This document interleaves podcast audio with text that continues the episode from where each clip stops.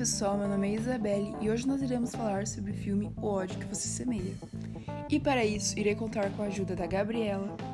Oi, gente. Do Pietro. E aí, pessoal, tá tudo certo? Dos roteiristas Leonardo Laís e Ana Beatriz e da participação da nossa convidada especial.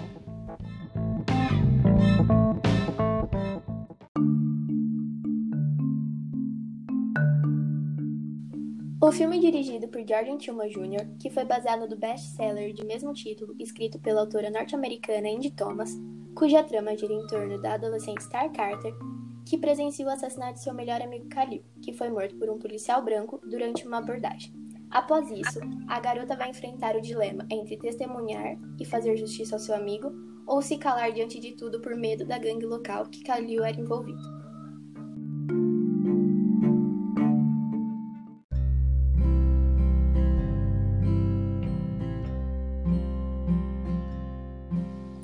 Nós recomendamos esse filme porque é um filme que dá visibilidade aos negros que passam por situações como essa.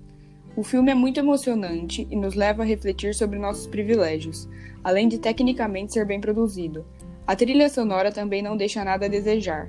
Caso queiram conferir, tem aqui no Spotify.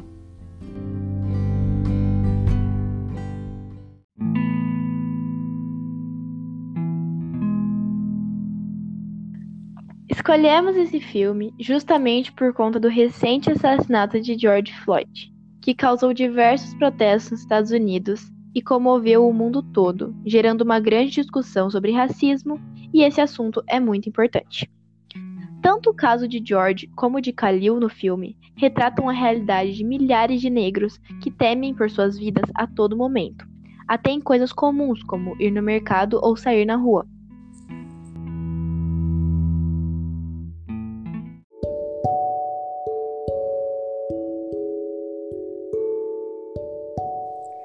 No filme, Star, no caso a protagonista, faz uma pergunta: Como podemos andar desarmados se nossa negritude é a arma que eles temem? E a gente pode interpretar tal fala como apenas pelo fato dessas pessoas serem negras.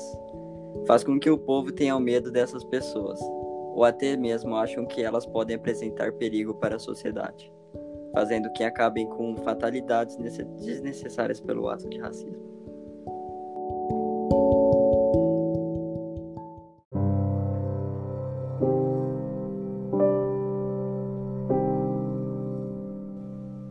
Star, Haley, diz a seguinte frase: All lives matter, que quer dizer todas as vidas importam.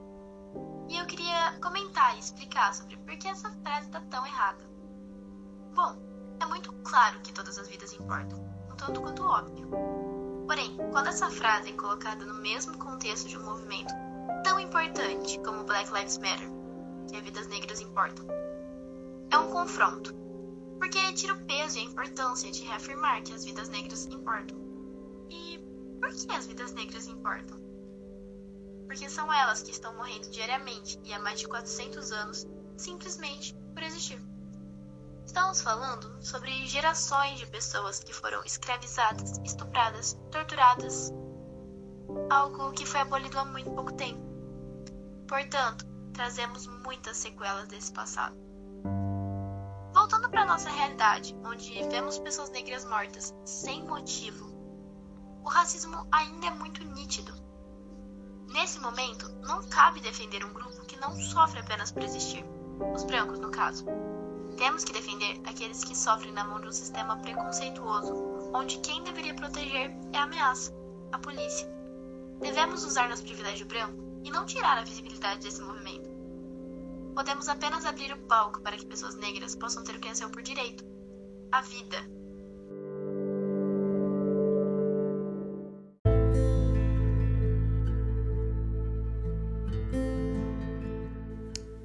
Agora, nós vamos fazer uma entrevista com uma adolescente negra de 15 anos e ela vai poder responder essas perguntas da visão e da vivência de uma pessoa negra. Já vivenciou alguma situação que ocorreu com a Star durante o filme? Oi, gente. É, eu nunca vivenciei uma situação como a de Star e, sinceramente, não sei se eu conseguiria lidar como ela fez. Você já teve alguma amiga com as mesmas atitudes de Riley?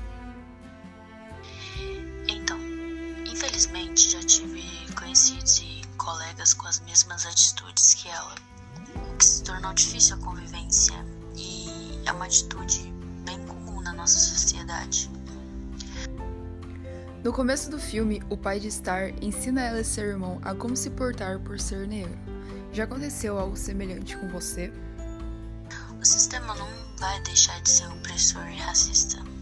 Como já dizia o Baco, querem que nossa pele seja a pele do crime e que Pantera Negra só seja um filme.